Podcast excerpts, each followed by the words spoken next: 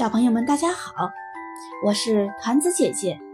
今天团子姐姐继续为大家讲由经济科学出版社出版的《中国经典传说》张陵编。小朋友们知道月宫里住着一位美丽的仙子吗？她的名字叫什么呢？对了，它的名字叫嫦娥。那我们今天就来讲讲嫦娥奔月的故事吧。嫦娥是后羿的妻子，长得十分漂亮，是天庭里数一数二的美女。因为后羿射死了天帝的九个儿子，被天帝贬到了人间。嫦娥只好跟丈夫一起来到人间。可是，人间与天上的差别太大了。这里没有天宫的金碧辉煌，也没有天宫的温暖舒适。在人间，即使是做饭这样的小事，也要亲自下厨，否则就要饿肚子。嫦娥满心的不快。整日愁眉苦脸，哭哭啼啼。后羿受不了他的小性子，每天早早的就背着弓箭去森林里捕杀恶兽。一天，后羿吃过早饭，正要出门，被妻子拦住了。嫦娥说：“来人间这么久了，我也想明白了，既然来了。”就老老实实待在这里吧，整天哭哭啼啼也没有什么用。可是当神仙能长生不老，要是有长生不老的机会，你也会愿意吧？后羿听到嫦娥突然转变了思想，十分高兴，一个劲儿的点头。嫦娥继续说：“以前在天上的时候。”我听其他神仙说过，在西边昆仑山上住着一位西王母，她有一种长生不老药，吃了这种药就可以长生不老。后羿虽然没有觉得在人间有什么不好，他看到妻子执拗，就答应去找西王母讨要长生不老药。嫦娥立即给后羿准备了行装，催促他尽快上路。大地西边的昆仑山，终日烈火炎炎，人迹罕至，十分危险。后羿历经千辛万苦，终于看到了昆仑山山顶晒太阳的西王母。于是。他有些羞涩地把来这里的原因说了出来。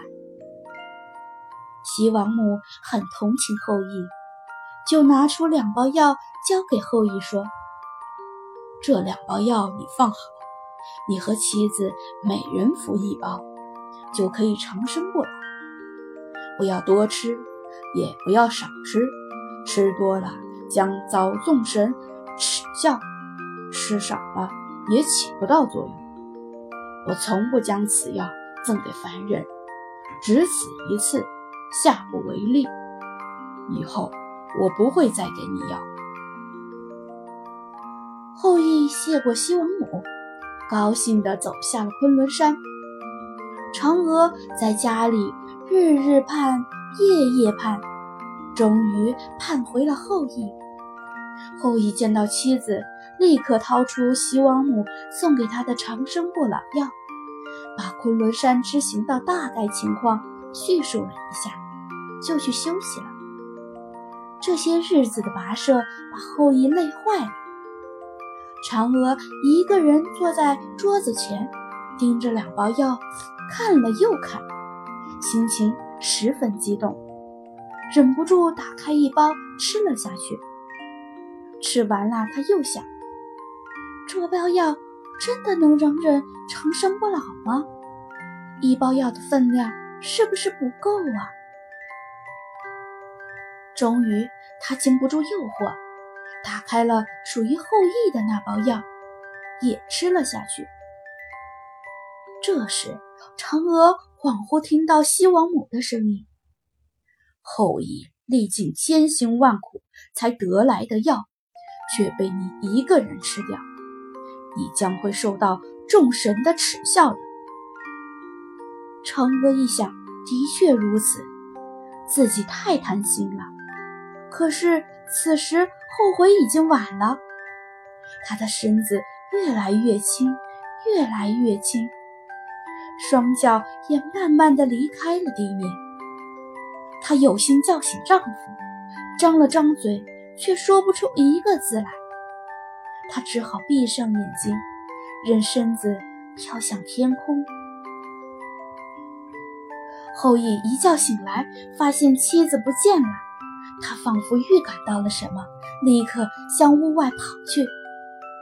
只见妻子一点点升到空中，飞到星星那里去了。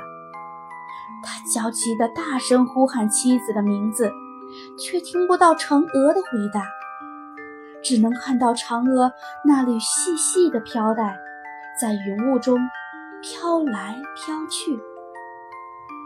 嫦娥一路上升，一路哭泣。她知道自己再也不能回到丈夫身旁了，但她不知道偌大的天庭可以去哪里。正如西王母所说：“你将会受到众神的耻笑。”他想来想去，想到了广寒宫。广寒宫也叫月宫，虽然也是天宫。却寂寞萧索，神仙们都不愿意去。嫦娥到了广寒宫，发现那里除了一只玉兔、一只蟾蜍和一只挂树，只有空荡荡的宫殿。她轻轻走到宫殿前，几乎可以听到树叶落地的声音。嫦娥想起与后羿一起度过的日日夜夜。不觉叹了一口气。从今往后，他只能一个人留在这冷清的月宫，忍受无边的寂寞了。